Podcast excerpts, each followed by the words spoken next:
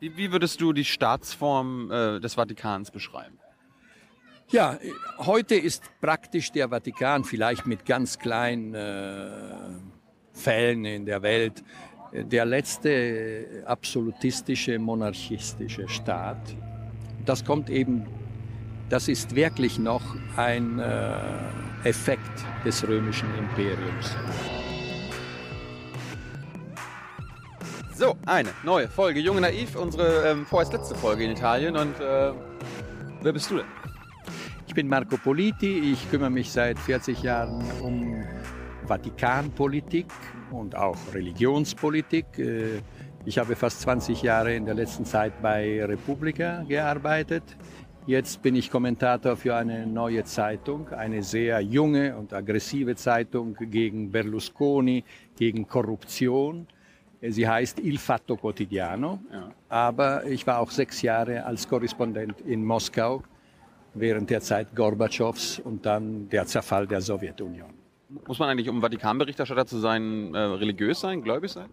Nein, äh, ich bin eigentlich äh, zufällig zu diesem Ressort gekommen. Ich kümmerte mich am Anfang äh, hier in der römischen alten Tageszeitung Il Messaggero um äh, außenwärtige Politik, um Auslandspolitik.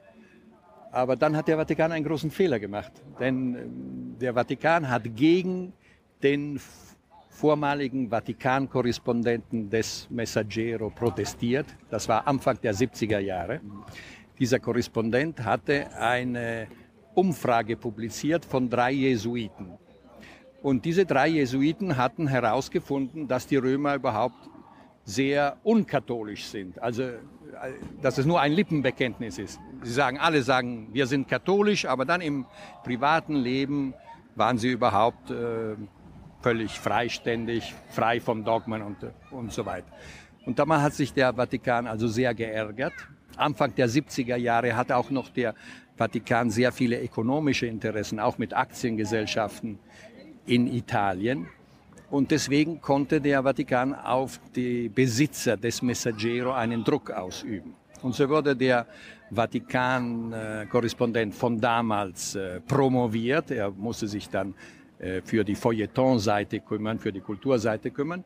Und er hat mich, ich war damals sehr jung, ich kam aus der Universität, und er hat mich dann vorgeschlagen, ohne mich zu fragen. Er hat gesagt, dem Chefredakteur, dem damaligen Chefredakteur, wenn Sie wollen, ein, eine junge Persönlichkeit, die sehr säkulär ist, äh, probieren Sie mit Politi. Und so habe ich angefangen. Und damals sagten alle meine Freunde, du wirst dich tödlich langweilen. Jetzt hast du deinen ganzen Tag mit Priestern und Nonnen zu tun. Aber es war sehr spannend, denn in den 70er Jahren in Italien hat es angefangen, die ganze katholische Welt, also die politische katholische Welt, entfernte sich von dem Vatikan. Es gab Linkskatholiken, es gab die Basisgemeinschaften wie in den anderen Teilen der Welt. Viele soziale Organisationen schauten nach links und vor allem im Jahre 1974 gab es das große Referendum über das Scheidungsgesetz, wo eben die säkulären Parteien gewonnen haben. Der, für den Vatikan war das ein großer Schock. Der Vatikan glaubte, vor allem die Frauen würden gegen die Scheidung wählen, abstimmen. Aber es kam dann so, dass eben besonders die Frauen für das Scheidungsgesetz abgestimmt haben. Ja. Also war ich sofort in einer sehr politischen Atmosphäre, es war sehr interessant. Und sieben Jahre später kam dann noch das Referendum für das Abtreibungsgesetz, das noch mehr Stimmen bekam. Äh, man hat herausgefunden in den Jahren, wenn man so die geografische Karte von den verschiedenen Gemeinden und Städten sah, da sieht man zum Beispiel in einem Viertel ist ein, äh, ein Nonnenkloster zum Beispiel. Und da sah man das auch in Norditalien zum Beispiel, in diesen Vierteln, wo auch Nonnenkloster waren, dass es Stimmen gab, mehrheitliche Stimmen für das Abtreibungsgesetz. Obwohl in der, und das ist obwohl, sehr interessant. Obwohl in der Bibel. Äh und das war sehr interessant. Das bedeutet, dass sehr viele Nonnen auch einen engen Kontakt zu der Wirklichkeit haben und zu den Frauen, sie, denen sie oft helfen. Und deswegen natürlich ist, ist niemand für Abtreibung als solche. Aber auch äh, viele religiöse Kräfte waren der Meinung, dass es äh, nötig war, ein Gesetz zu haben, wie in anderen Teilen Europas. Und so habe ich angefangen. Erklär uns mal erstmal ganz grundlegend, warum gibt es eigentlich äh, im Staate Italien noch einen kleinen, diesen Mini-Staat Vatikan? Der ist unabhängig, also eigenständiger äh, Staat äh, in Italien. Warum, warum, gibt es das noch? Das ist ein ganz, ein ganz, ganz kleiner Staat. Ja, das ist ein Staat, aber das hat historische Gründe. Man wundert sich auch manchmal, warum ist bei der UNO der Vatikan als Staat vertreten und andere Religionen haben das nicht weil andere Religionen sich in der Geschichte, sagen wir so zum Beispiel im Mittelalter, nicht als Staate entwickelt haben. Entweder wie zum Beispiel Islam oder Buddhismus wurden sie Staatsreligion in verschiedenen Ländern oder sie blieben einfach Religion. Oder wie zum Beispiel, sagen wir in Deutschland, die protestantischen Kirchen waren dem Staat, den, Länd den Landesfürsten untertänig. Aber nach dem Zerfall des römischen Imperiums hat sich hier um Rom, um den Bischof von Rom, ein richtiger Staat entwickelt. Das war der päpstliche Staat. Das hat gedauert eben bis zur Einigung Italiens. Damals sind dann auch die italienischen Truppen nach Rom gekommen, haben Rom erobert und der Papst fühlte sich als Gefangener. Das hat dann viele Jahrzehnte gedauert, bis dann eben Mussolini mit dem Faschismus ein Abkommen mit dem Vatikan getroffen hat und um sozusagen die Unabhängigkeit des äh, Hauptes der katholischen Kirche zu sichern, auch die internationale Unabhängigkeit, hat man dem Papst ein, sagen wir so, ein, ein ganz kleines, winziges Territorium gegeben, damit trotzdem der Papst sagen sollte, ich hänge nicht von einem anderen Staat an. Ich bin sozusagen nicht der Kaplan eines anderen Staates. Wie, wie würdest du die Staatsform äh, des Vatikans beschreiben? Ja, heute ist praktisch der Vatikan vielleicht mit ganz kleinen äh, Fällen in der Welt der letzte absolutistische monarchistische Staat. Das kommt eben, das ist wirklich noch ein äh, Effekt des römischen Imperiums. Es ist ja auch so, der Papst wird ja Pontifex genannt. Das war doch eigentlich der heidnische Hohepriester von Rom. Der Papst trägt den roten Mantel, der Papst trägt Purpurschuhe, wenigstens vor Franziskus. Und das waren alles äh, Symbole der höchsten kaiserlichen Staatsmacht. Und äh, auch nach dem kanonischen Gesetz der katholischen Kirche ist eben der Papst allmächtig und sein, äh, wenn er ein Dekret erlässt, muss er sich mit niemanden absprechen. Es gibt sozusagen kein Parlamentarismus. Das ist ein Unterschied zu protestantischen, auch zu orthodoxen Kirchen, wo es eben Räte der Bischöfe gibt. Also in Deutschland gibt es einen Präsidenten, einen Vorsitzenden. Der wird gewählt. Der, wird gewählt. Aber der Papst wird auch Der Papst gewählt. wird auch gewählt. Das ist, das ist eben ein, äh, auch dies geht noch eigentlich äh, zurück auf, auf die alten Zeiten, aber mehr auf die christlichen Zeiten, wo man damals die Bischöfe wählte. Am Anfang des Christentums war es das Volk, das die Bischöfe wählte. Aber der Bischof von Rom ist praktisch ein Kaiser geworden. Es ist so geblieben. Jetzt hat natürlich alles Franziskus alles auf den Kopf gestellt. Denn am ersten Abend, wo nach der Wahl, also wenige Stunden nach seiner Wahl, als er zu der Loggia gekommen ist, zum Balkon auf dem Petersplatz, hat das. Wann war das? Das war am 13. März äh, 2013. Da hat er sich äh, vorgestellt als Bischof von Rom. Und vor allem hat gesagt, bevor ich euch meinen Segen gebe, soll doch das Volk dem Bischof seinen Segen geben. Also beten wir zusammen. Und nach der Wahl von Franziskus, und das ist auch sein Wille, hat ein Reformprozess angefangen, ein Umbruch. Der Papst möchte eben nicht mehr, dass die katholische Kirche so eine kaiserliche Kirche ist. Sie soll mehr eine Gemeinschaftskirche sein, irgendwie könnten wir das in einer säkulären Weise als eine Demokratisierung der Kirche vorstellen. Zu Franziskus kommen wir vielleicht gleich. Erklär uns mal, du hast gerade das Volk erwähnt. Wer ist denn das Volk des Vatikans? Also es gibt zwei Völker. Das eine sind die Gläubigen. Äh, auch der Vatikan hat sozusagen äh, zwei, zwei Dimensionen. Die eine Dimension ist die Weltkirche, also die katholische Kirche mit mehr als 1 Milliarde und 200 Millionen Gläubigen. Das ist das Kirchenvolk. Und dann gibt es der Staat, der Stadt des Vatikans. Und da sind eben die Einwohner nur die Kardinäle, die Monsignori und die Angestellten, die dort arbeiten. Alles Männer? Nein, nein, auch Frauen, auch Frauen, auch Frauen. Viele Frauen arbeiten jetzt auch im Vatikanischen Radio oder auch in verschiedenen, in verschiedenen Büros. Aber natürlich ist es so, dass in den wichtigen Ministerien, die äh, in der Vatikansprache die Congregazioni genannt werden, da sind nie Frauen in Führungspositionen. Und das hat auch Franziskus gesagt. Es ist die Zeit gekommen, dass Frauen dort sind, wo man Entscheidungen trifft und Autorität ausübt. Das ist auch was ganz Neues. Es hat bis jetzt noch kein Zeichen gegeben von dieser Wende, aber Sie sagen ja, es ist so programmhaft hat er das schon gesagt. Äh, du sagst Arbeit, die arbeiten da, bekommen die auch Geld? Ja, also es gibt äh, ganz normale Gehälter für die Leute, für die Angestellten oder für die Priester oder für die Nonnen, die dort arbeiten. Das ist sehr viel Büroarbeit. Man muss sagen, eigentlich ist der Vatikan als Weltregierung viel effektiver und mit viel weniger Leuten als zum Beispiel die UN in äh, New York. Also es gibt äh, im Vergleich viel weniger Angestellte. Andererseits muss man auch sagen, aber dass dann der Vatikan doch äh, die anderen katholischen Kräften in der Welt sozusagen ausnützen kann. Es gibt Universitäten, es gibt Forscher, es gibt Lehrkräfte, es gibt Schulen, es gibt äh, Krankenhäuser. Also hat dann auch der, pa der Vatikan und der Papst als Regierender sozusagen ein verzweigtes Weltnetz von intellektuellen Kräften.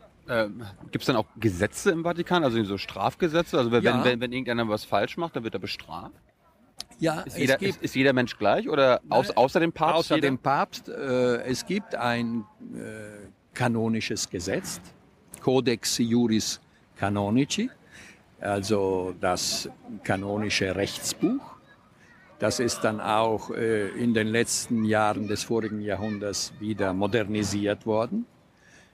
Äh, es gibt auch sozusagen einen Kerker. Das ist nicht so sehr wie in der Inquisition. Es gibt so eine, ein paar Zimmer, äh, wo man die Leute einsperren kann. Aber in diesem Falle im Großen, wenn etwas äh, sozusagen ein Delikt passiert, übergibt es dann der Vatikan der italienischen, den italienischen Gesetzautoritäten, Gesetzbehörden.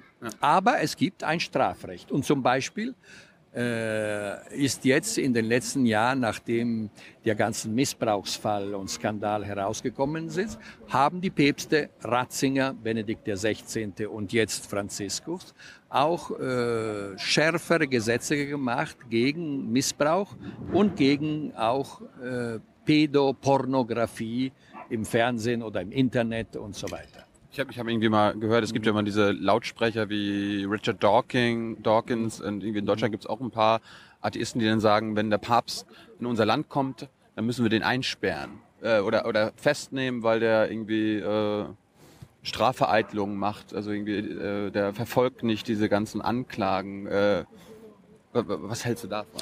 Ja, ich weiß, es, es gab sehr große Demonstrationen, zum Beispiel als Benedikt Papst Ratzinger nach England gekommen ja. ist, hat es eine ganz große Demonstration gegeben.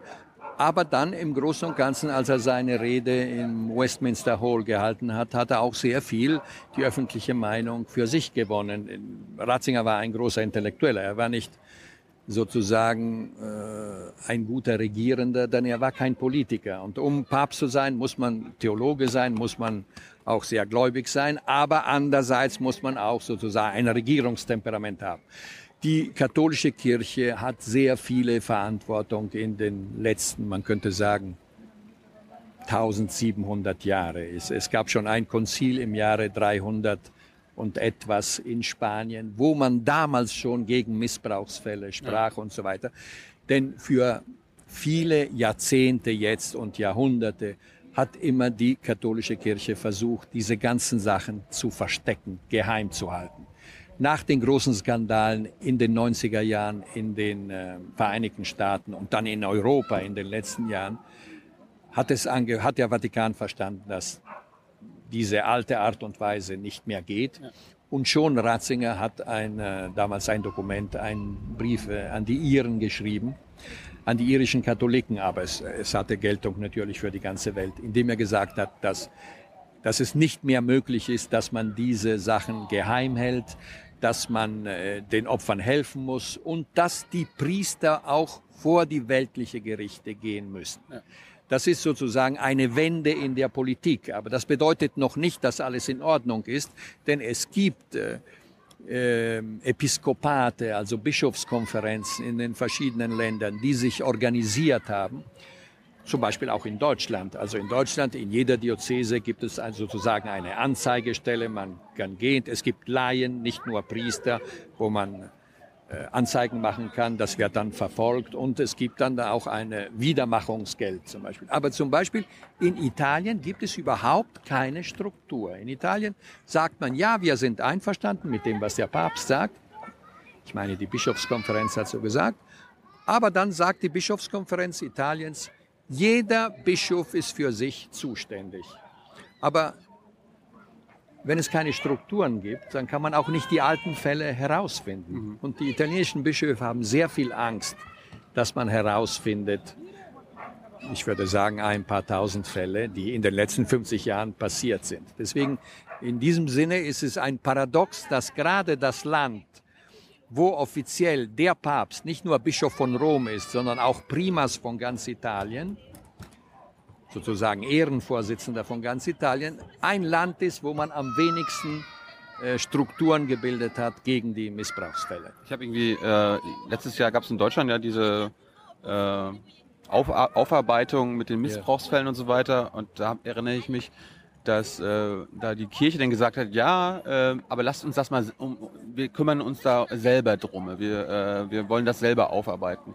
Äh, das wurde ja auch, das wurde ja auch stark kritisiert, äh, dass das quasi nicht öffentlich einsehbar ist, äh, wie, wie das ist. Äh, ist das. Ist das noch modern? Ich ja, ich weiß, es gab da einen großen Streit. Es sollte einem unabhängigen Kriminalinstitut die ganzen Papiere gegeben werden. Das wollten die. Dann, hatten, dann hatte dann, die Kirche hat ja gesagt in Deutschland, dann hat sie Nein gesagt. Und äh, natürlich, das sind, noch, das sind noch Widersprüche. Deswegen sagte ich, diese Wende muss noch voll konkretisiert werden in den ganzen Ländern.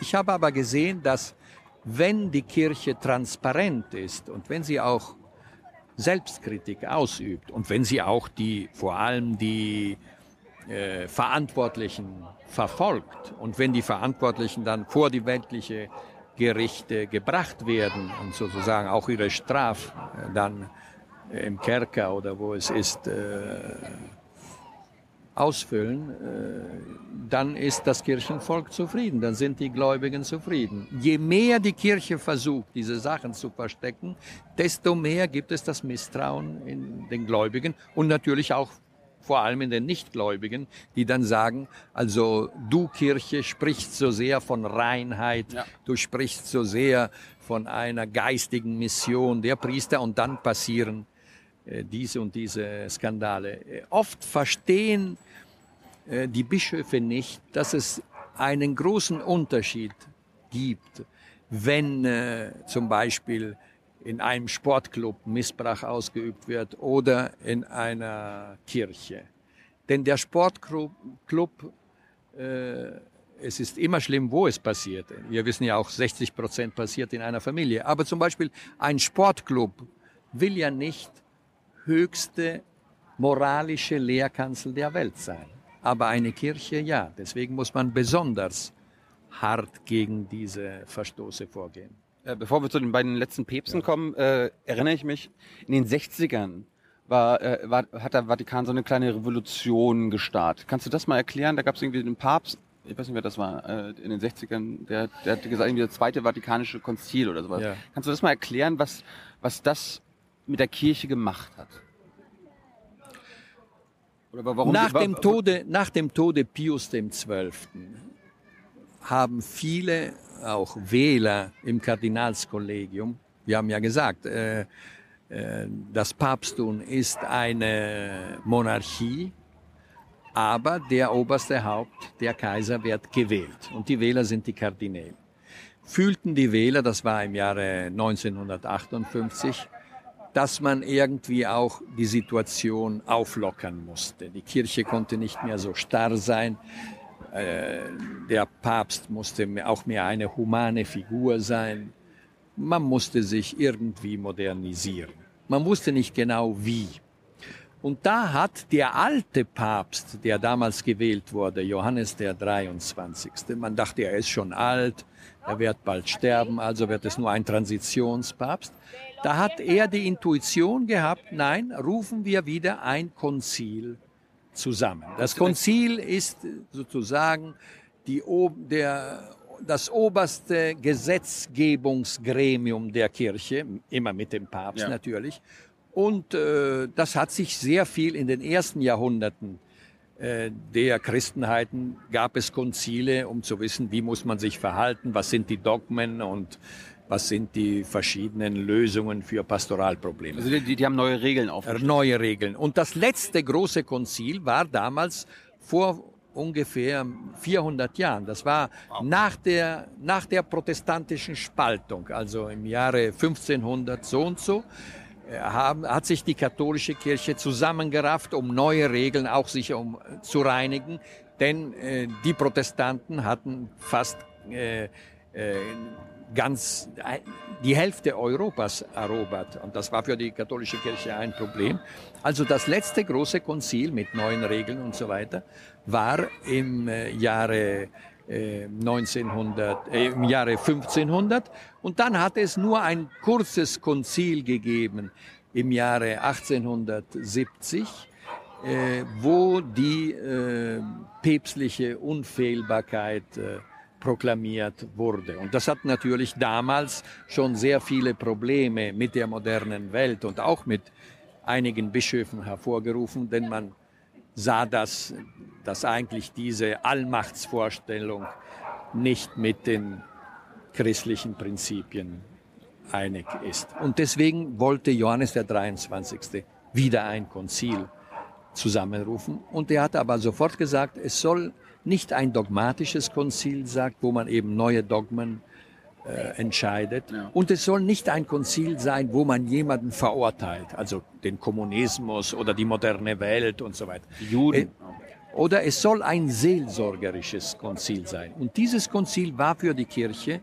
in den 60er Jahren eine Revolution, denn man hat angefangen zu sagen und proklamiert, die Juden sind nicht mehr Gottesmörder, wie man sagte. Die Juden äh, nach der äh, antijudaistischen Tradition der katholischen Kirchen hatten die Juden Christus getötet. Und da Christus Gottes Sohn ist, für die katholische Lehre, waren sie Gottesmörder. Und eben da gab es einen starken Bruch und er hat gesagt, also genug mit dem Antisemitismus, genug mit dem Antijudaismus.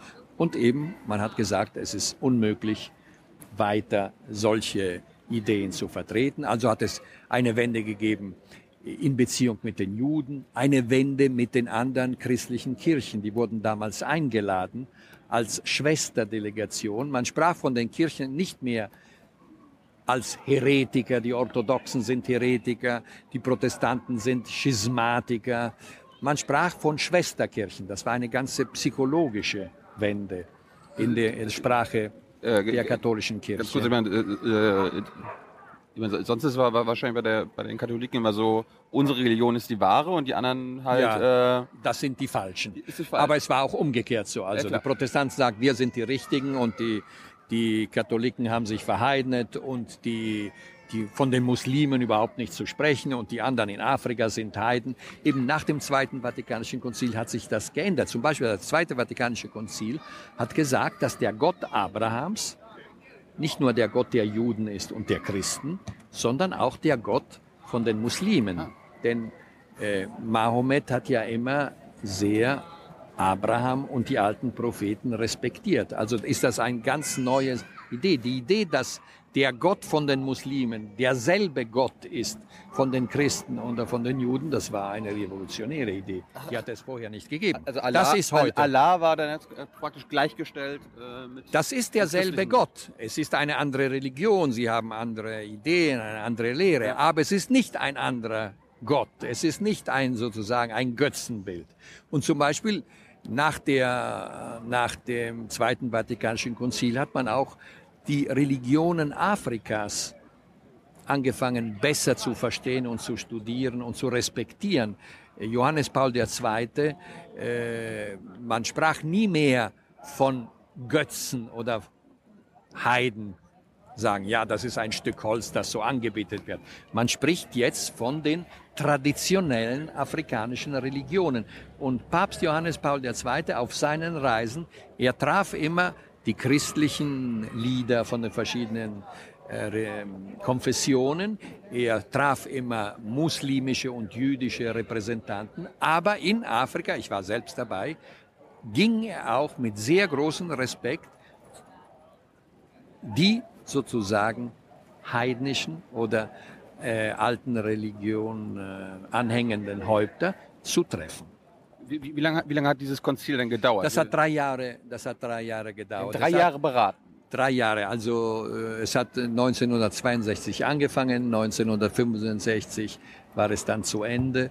Gab es da einen neuen Papst dazwischen? Nein, nein, nein. Nein, nein. Der Papst ist gestorben. Johannes der 23. ist gestorben und dann ist Paul der Sechste gewählt worden, der das dann zu Ende gebracht hat. Denn er hatte auch das Recht, das Konzil weiter nicht zu machen. Ah, ja. Er war ja allmächtig. Ja. Aber er hat das zu Ende gebracht.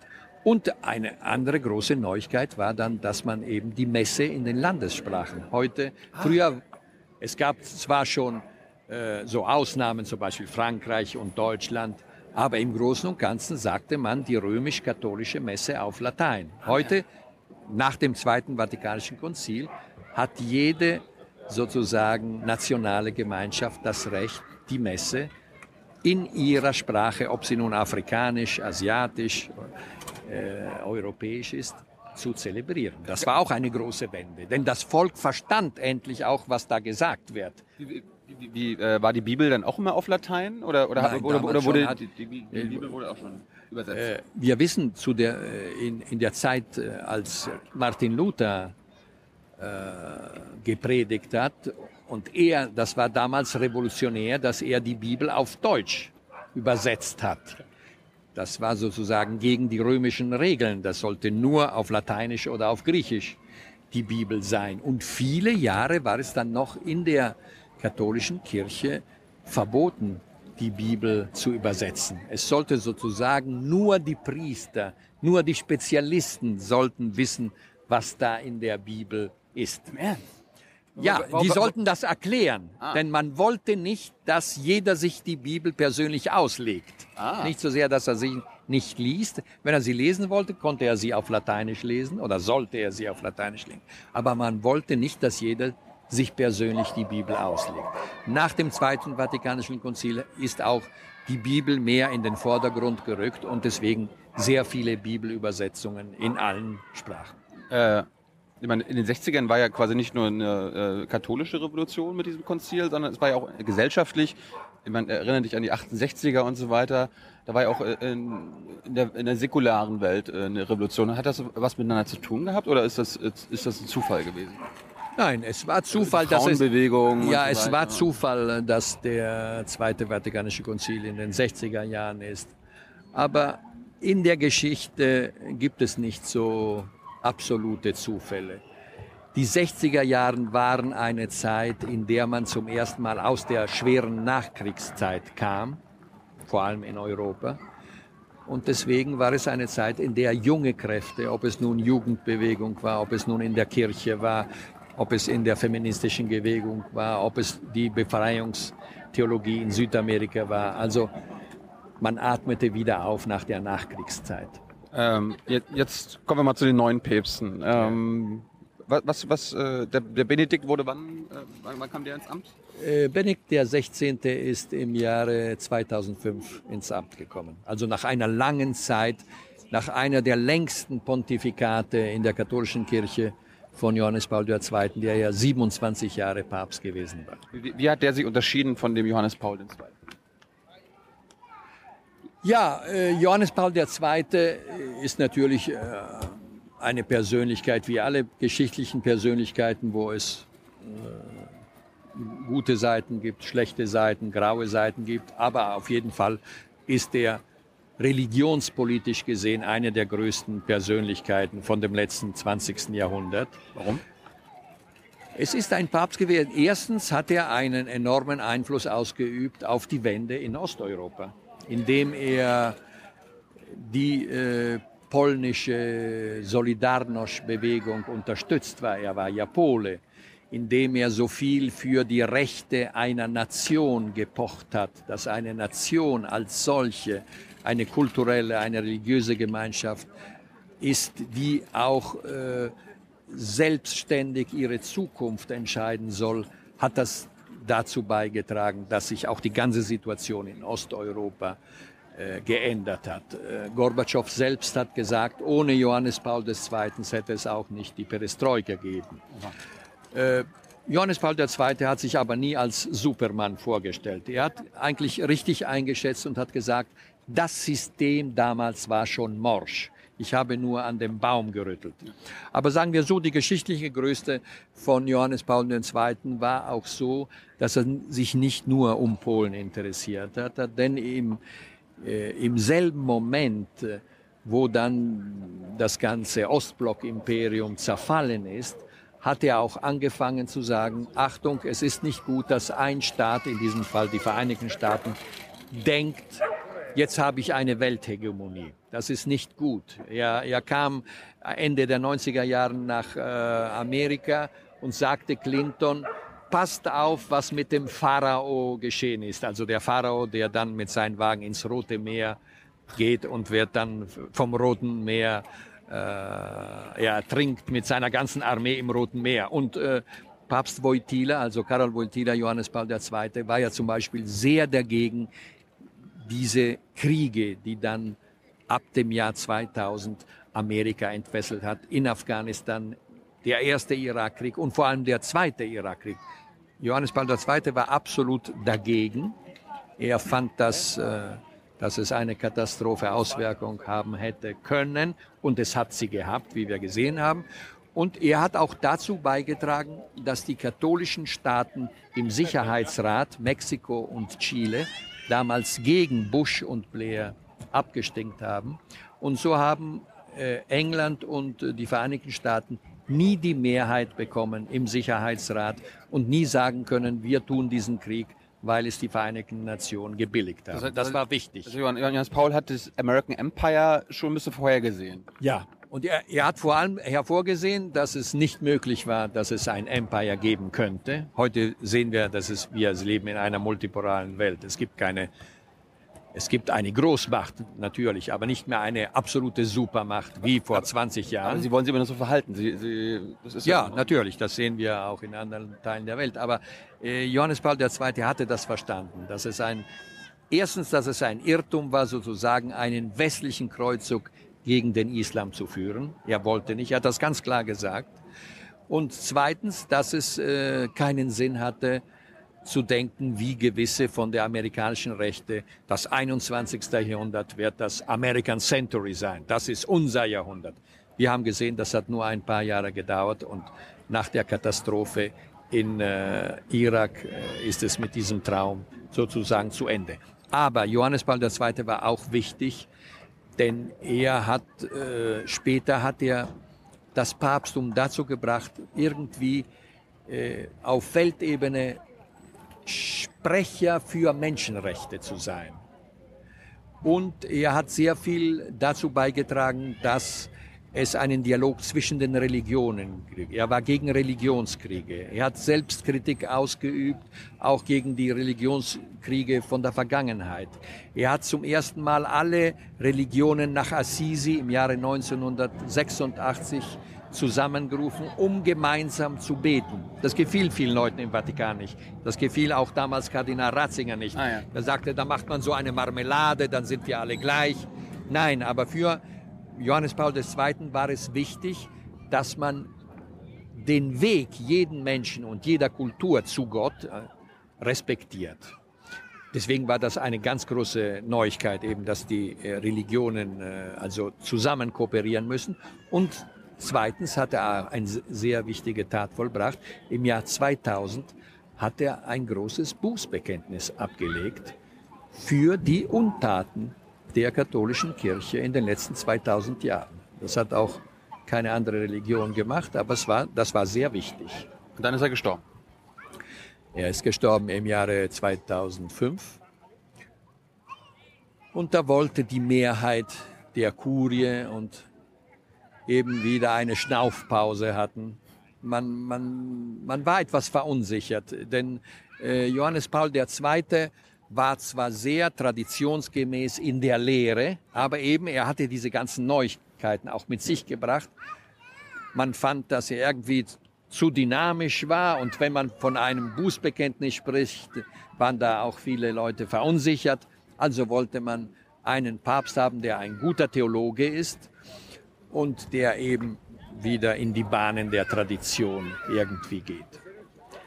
Ratzinger, die Wahl Ratzingers war ein großer Fehler, denn Ratzinger ist ganz bestimmt eine große Persönlichkeit als Denker, als Theologe, als Prediger. Aber er hatte nicht das Temperament eines Regierenden. Die Franzosen sagen Physique du rôle, also man muss auch die Tugenden haben, um eine Rolle zu spielen. Und das hatte er nicht. Deswegen hat es so viele äh, Probleme und Konflikte in seinem Pontifikat, in seinem siebenjährigen Pontifikat gegeben. Also Konflikte mit dem Islam, Konflikte mit den Katholiken, denn er war zu sehr, wollte den Dialog mit der Pius-Brüderschaft, also mit dieser Gruppe von Erzkatholiken, die gegen das Zweite Vatikanische Konzil waren. Opus Dei war das, ne? Nein, nein, das ist eine Pius-Brüderschaft, die es auch in Deutschland gibt. Äh, er hatte Konflikte auch zum Beispiel wegen der Kondomgeschichte, als er gesagt hat, dass äh, in einem Interview, dass das Kondom auch die Probleme des HIV verschlechtert. Und da haben natürlich die ganze medizinische Gesellschaft und auch die, äh, Organisation, die Sanitätsorganisation der Welt gegen den Papst und dann gab es das große Vatilik-Skandal, also diese geheimen Dokumente des Vatikans, die an die Öffentlichkeit gekommen sind und die zeigten, dass es sehr starke Konflikte innerhalb der Kurie gab. Sozusagen die ganze Maschinerie war außer Rand und Band gekommen. Und da hat eigentlich Ratzinger den Mut gehabt und auch die Klugheit, die Weitsichtigkeit und auch nobel zu sagen, ich ziehe mich zurück. Das war ich, einmalig. Oder? Das war absolut einmalig, denn es hat äh, Päpste gegeben, die mussten sich zurückziehen während der Zeit des römischen Imperiums oder im Mittelalter, aber das waren immer ein Effekt von politischen Konflikten. Und sie waren sozusagen nicht freiwillig. Wo, wo, wurden nochmal Päpste umgebracht? Äh, Päpste wurden in Verbannung gebracht, Päpste wurden, äh, sind in der Verbannung gestorben. Äh, ja, der erste Papst Petrus wurde ja äh, gekreuzigt, umgekehrt. Aber ähm, es war das erste Mal, dass ein Papst in völliger Freiheit und so programmatisch sich zurückzieht. Und das hat der Kirche die Möglichkeit gegeben, wirklich eine neue Seite anzufangen und Papst Franziskus zu wählen. Ganz kurz noch zu Ratzinger. War, war, das abgesprochen? Hat er das irgendwie geplant? Nein, das hat er geplant. Er hat ein Jahr darüber nachgedacht. Er hat das geplant. Er hat es nicht abgesprochen. Dann hat er es natürlich seinem Sekretär gesagt, Monsignor Genswein. Der war ganz schockiert und hat zuerst reagiert, nein, Sie können das nicht, aber ja, Sie Papst sitzen sich, ja? Sie sitzen sich, ja. Ah, der Papst hat gesagt, nein, das ist schon entschieden. Also dann hat er es natürlich seinem Bruder gesagt, Georg, der in Regensburg wohnt. Äh, und im letzten Moment, also in den letzten 48 Stunden, hat er es nur dem äh, Kardinalsdekan und seinen engsten Mitarbeiter gesagt. Aber er hat das ganz alleine geplant, denn er hat verstanden, man, man musste sozusagen alles vom Tisch wischen und ganz von neu anfangen. Und das war sehr, sehr intelligent von Tabula ihm. Tabula rasa. Tabula rasa. Genau. Und dann, äh, dann wie, wie hat die Kirche darauf reagiert? Es war ein Schock. Es war aber mehr ein Schock für Bischöfe und Kardinäle als für äh, die Gläubigen. Denn die Gläubigen haben verstanden. Die Gläubigen haben das, natürlich war das am, am Anfang waren sie etwas verunsichert, aber Nach einem, zwei Wochen haben sie verstanden, dass äh, Ratzinger gut gehandelt hatte. Und vor allem wollte man, man wusste ja auch nicht wer, aber man wollte wirklich eine, eine neue Saison anfangen. Einen Neuanfang. Vor allem in Deutschland hatte man schon äh, hat es schon Theologen gegeben, die vor ein paar Jahren, also 1910 und so weiter, Dokumente herausgebracht hatten, in dem sie immer sagten, es ist Zeit eines Umbruchs. Die katholische Kirche muss sich ändern. Die katholische Kirche muss eine neue, äh, sich neu behalten der Modernen gegenüber. Und irgendwie war das dann, wie nach einer Eiszeit, war der Frühling gekommen. Warum ist dann die Wahl auf ähm, Franziskus gefallen? Ja, am Anfang war Franziskus nicht Kandidat. Bergoglio war ja schon ziemlich alt, 76 Jahre. Man wollte nicht einen zu jungen Papst, aber man wollte auch nicht einen äh, zu alten Papst. Der dann, wieder, dann, der, der dann wieder stirbt. Dann der dann stirbt, muss man wieder. Also wollte man, eigentlich suchte man einen Papst, der so Mitte 60 wäre. Das hat dann viele Wochen hat man da diskutiert hinter den Kulissen. Was aber ganz klar war, dass die Mehrheit der, wir Römer sagen, der ausländischen Kardinäle keinen Italiener mehr wollten, keinen Mann aus der Kurie. Man wollte weiter mit der Internationalisierung der Kirche vorangehen. Aber man fand auch, auch Leute innerhalb des Vatikans, auch Kardinäle innerhalb des Vatikans, waren der Meinung, gut, es hat jetzt zwei Päpste aus Europa gegeben, aus Osteuropa, aus Westeuropa. Das hat auch gezeigt, dass irgendwie das Europa wieder vereinigt war nach dem Krieg, nach der Eisernen Mauer. Jetzt ist es Zeit, in die dritte Welt hinauszugehen. Also hätte es ein nordamerikanischer Papst sein können oder ein südamerikanischer Papst, aber es hat in den letzten Jahrhunderten war es immer so, man wählte nie einen Papst, der von einer Großmacht kam.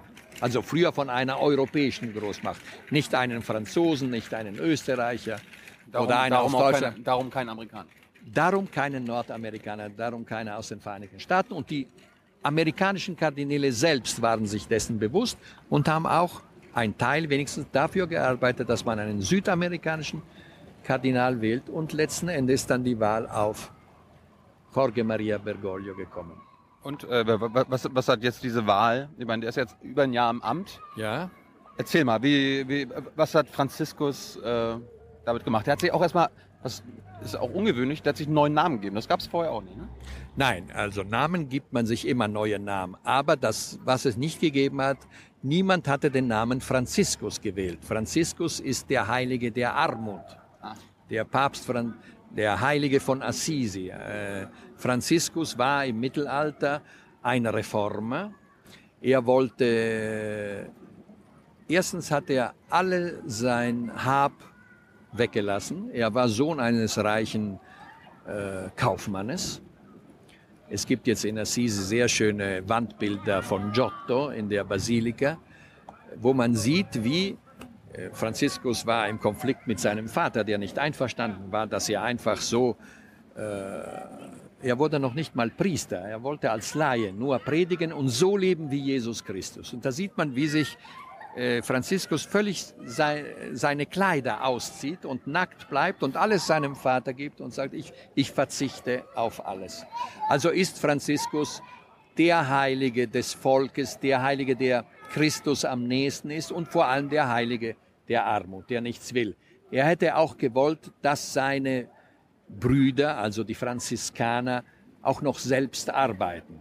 Das haben dann später die Päpste vereitelt. Die wollten nicht so etwas Revolutionäres. Also wollten sie, dass irgendwie der Klerus dann doch nicht arbeitet und sich nur als Kongregation auf Seelsorge konzentriert. Aber, Aber kein Papst hatte diesen Namen gewählt. Und sofort hat er gesagt, er hatte, als er uns Journalisten nach der Papstwahl getroffen gesagt, hat er gesagt, und als ich gemerkt habe, wie die Stimmen, die Stimmen immer mehr gewachsen sind und es kam schon, dass schon zwei Drittel für mich gewählt hatten im Kardinalskolleg in der Capella Sistina, wo niemand rein kann, so bevor mit, dem mit, Rauch. Ist das mit Handzeichen oder mit, mit Nein, nein, man, man schreibt ein Bulletin, also okay. das muss man den Namen schreiben, das wird dann gelesen, es wird dann dreimal kontrolliert. Man sieht da in der Sixtinischen Kapelle, man sieht es nicht, man hört es nur.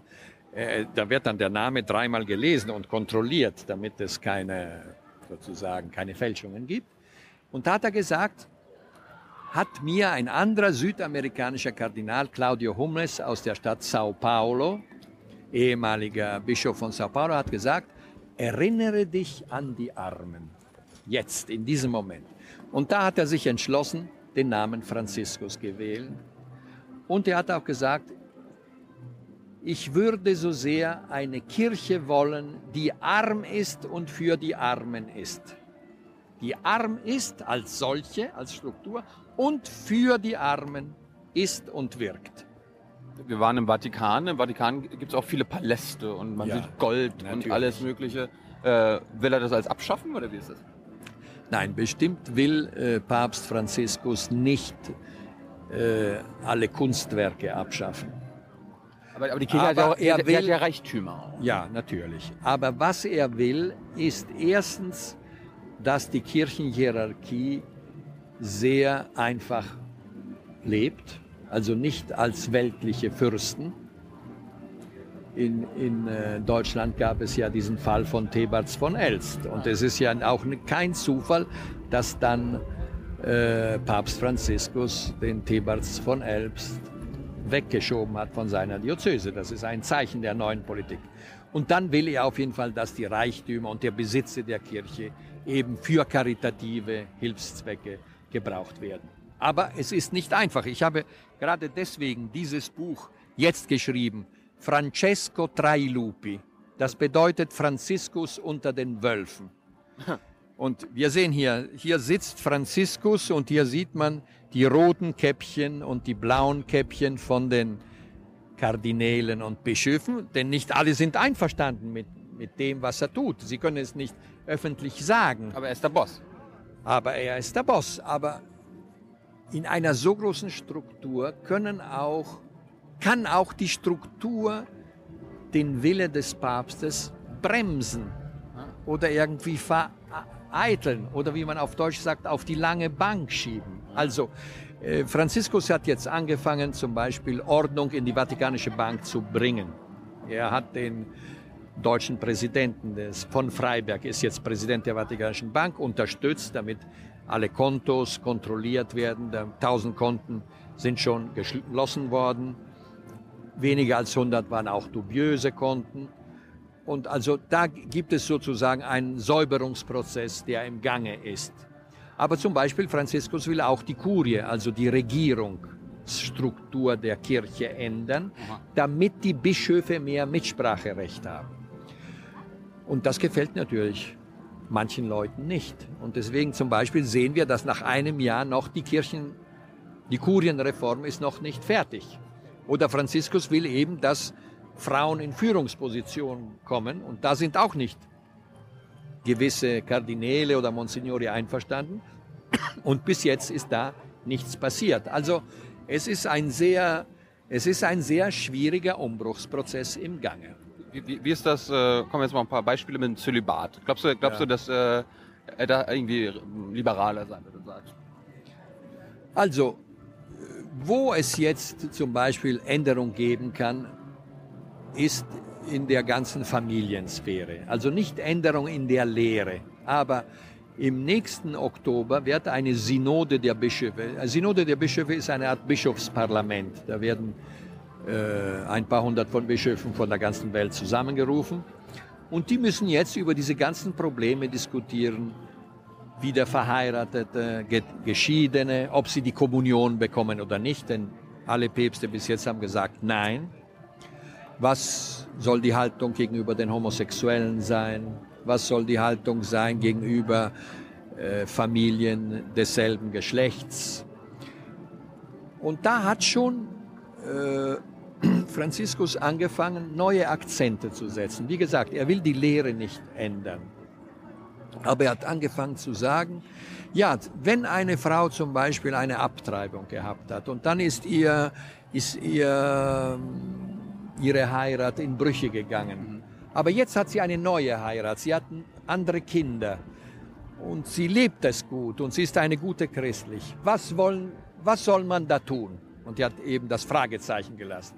Oder er hat gesagt, wenn es einen Christen gibt, einen Homosexuellen, der Gott sucht, wer bin ich, um da ein Urteil zu fällen? Wieder ein Fragezeichen. Ja, aber er ist doch der, der Unfehlbare. Also, wenn, ja. wer, aber wenn er, er will nicht, er will nicht, dass er ans Fenster geht und eben als Kaiser sagt, ab morgen muss man dieses und dieses Problem anders behalten. Er will, dass in der katholischen Kirche ein Bewusstseinsprozess anfängt und dass dann die Bischöfe in der Synode ihre Vorschläge machen und sagen, ja, unter gewissen Umständen ist es, kann man eine Scheidung akzeptieren und eine Neuheirat akzeptieren und eben die Kommunion geben. Oder schon jetzt hat es nur genügt, dass der Papst gesagt hat, wer bin ich, um einen homosexuellen Christen ein Urteil zu fällen, gibt es schon auf Weltebene bei den Beichtvätern eine ganz andere Haltung den Homosexuellen gegenüber. Also das ist ein Prozess. Es soll ja sogar ähm, schwule Bischöfe geben oder schwule, ja, das, schwule Führende. Das hat es, das hat es immer gegeben. Ja. Aber das Problem ist, wie äh, behandelt man, wie behandelt man die Homosexualität äh, theorisch und praktisch? Dass es das gegeben hat, also, äh, das hat es schon immer gegeben. Das gibt es auch jetzt im Vatikan. Ah, ja. Aber äh, bis jetzt war ja immer die Homosexualität verdammt. Genau. Es war schon ein Fortschritt, dass es zum Beispiel ein Dokument von Ratzinger gab, der gesagt, man muss die Homosexuellen nicht verfolgen, man muss sie respektieren als Menschen, aber das, was sie tun, ist falsch, falsch. Grund, falsch, unordentlich, deswegen muss man es verdammen. Jetzt setzt Franziskus neue Akzente, so denn für ihn ist es nicht so sehr wichtig, dass die Kirche immer auf dem Katheder sitzt und, und mit dem Finger zeigt, sondern er hat gesagt, die Kirche soll wie ein Feldlazarett auf einem Kriegsfeld sein. Also die Kirche soll bei den Menschen sein. Die Kirche soll den Menschen helfen. Vor allem den Menschen, die in Not sind. Das ist auch das Neue in diesem Moment. Und zum Schluss, äh, wie, wie, ist es mit den Atheisten? Ähm, da äh, habe ich gehört, Franziskus hatte auch eine andere Haltung jetzt. Also die, die gar nicht glauben. Er hat sofort ein paar Monate nach seinem äh, Antritt einen Brief geschrieben an einen äh, sehr bekannten Publizisten in Italien und Gründer auch der Zeitung La Repubblica, Eugenio Scalfari, der ganz öffentlich ein Atheist ist und auch sehr antiklerikal ist. Eugenio Scalfari respektiert die Religion und hat auch sehr viel Sympathie für die geschichtliche Figur von Jesus Christus, aber er war immer gegen den Klerikalismus und natürlich hat er immer gesagt, er glaubt nicht und er, die Religion ist nur eine Erfindung, um Trost zu finden. Ah, und es war eben interessant, dass nach ein paar Artikeln von Eugenio Scalfari über das neue Pontifikat, dass ihm der Papst persönlich einen Brief schickt und sagt, wir müssen die Wege finden, zusammen in der Gesellschaft ein Stück Weg zusammenzumachen. Und was wichtig ist, ist doch die Haltung eines jeden Menschen dem Guten und dem Bösen gegenüber. Und Franziskus hat es auch andere Male gesagt, er, er, er findet nicht, wie andere Päpste oder andere Theologen, dass ein Atheist sozusagen ein Handicapter ist, also dem etwas fehlt. Ja. Er hat nie diese Idee gehabt, er hat es auch gesagt. Äh, für ihn ist ein Atheist äh, äh, ein Mensch wie jeder andere, der Werte hat. Er kann Werte haben oder nicht Werte haben, so wie ein Christ oder ein Muslim. Und deswegen ist das auch das eine neue Haltung. Was wichtig ist, hat er ja gesagt, ist, wie benimmt sich dieser Mensch? Wie benimmt sich jeder Mensch? Dem Guten und dem Bösen gegenüber. Aber wie gesagt, ich, äh, die Wölfe sind immer da. Ja. Und deswegen wissen wir nicht, wie wird diese Revolution äh, enden. Denn es ist eine Revolution, in dem zum Beispiel der Papst eben nicht mehr diese kaiserliche Art des Papsttums will, indem er die Bischöfe mit einbeziehen will in einen Mitentscheidungsprozess, indem er eine neue Haltung hat der modernen gegenüber, der modernen Gesellschaft, eben diese ethischen Probleme, zum Beispiel diese Familienprobleme. Er hat einmal gesagt, ja, ich erinnere mich, einmal ein, ein Mädchen in einer Schule hat mir gesagt in Buenos Aires, die Verlobte von meiner Mutter hat mich nicht lieb. Das sind auch ganz raffinierte Art und Weise, um zu sagen, ja, man muss sich jetzt auch als Kirche das Problem stellen, was sagen wir über diese neuen äh, Lebensgemeinschaften. Wir können da nicht einfach einem Kind in der Schule sagen, deine Mutter und die Partnerin deiner Mutter müssen in die Hölle. Also das ist ganz. Und ein letzter Punkt. Franziskus ist auch sehr stark gegen Korruption, vor allem in der Kirche. Das ist etwas sehr Starkes. Und ein äh, Staatsanwalt hier in Italien hat gesagt, das stört auch die Mafia. Das ist alarmierend. Gibt es auch äh, fragwürdige Haltung von Franziskus? Wo, wo, muss man kritisch mit ihm sein? Ich glaube, äh, in diesem Moment, in diesem Revolutionsprozess, äh, kann man nur sehen, äh, wie geht es weiter. Denn ganz bestimmt, er hat so viel Konsens gefunden, auch bei Nichtgläubigen. Also die eben ihn nicht kritisieren, die sehr viel äh, Ratzinger kritisierten oder auch Johannes Paul II. In diesem Moment findet man nicht Kritik gegen Franziskus. Äh, man findet mehr, dass die Leute bangen, ob das gelingt oder nicht. Ja. Und ähm, eine, eine Frage hat mich beschäftigt. Der, der, der Posten des Papstes, das steht, das steht ja gar nicht in der Bibel. Warum, warum, warum gibt es den Papst an, an sich? Warum? Also im Evangelium gibt es ein Wort, äh, Jesus, der zum Petrus sagt, zum Apostel Petrus sagt, du bist die Kirche und auf diesem Stein, denn Petrus heißt ja Stein, ja. und auf diesem Stein, auf diesem Felsen werde ich die Kirche gründen. Aber wie gesagt, diese Wörter kann man ganz verschieden auslegen. Das kann einfach nur bedeuten, also du musst weitermachen nach meinem Tode und du musst eben diese anfängliche Gemeinschaft von Aposteln zusammenhalten. Das bedeutet aber nicht, dass, äh, dass Petrus oder seine Nachfolger diese Gemeinschaft monarchistisch oder absolutistisch zusammenhalten sollen. Vielen Dank. Das war toll. Ciao, ciao. Ciao.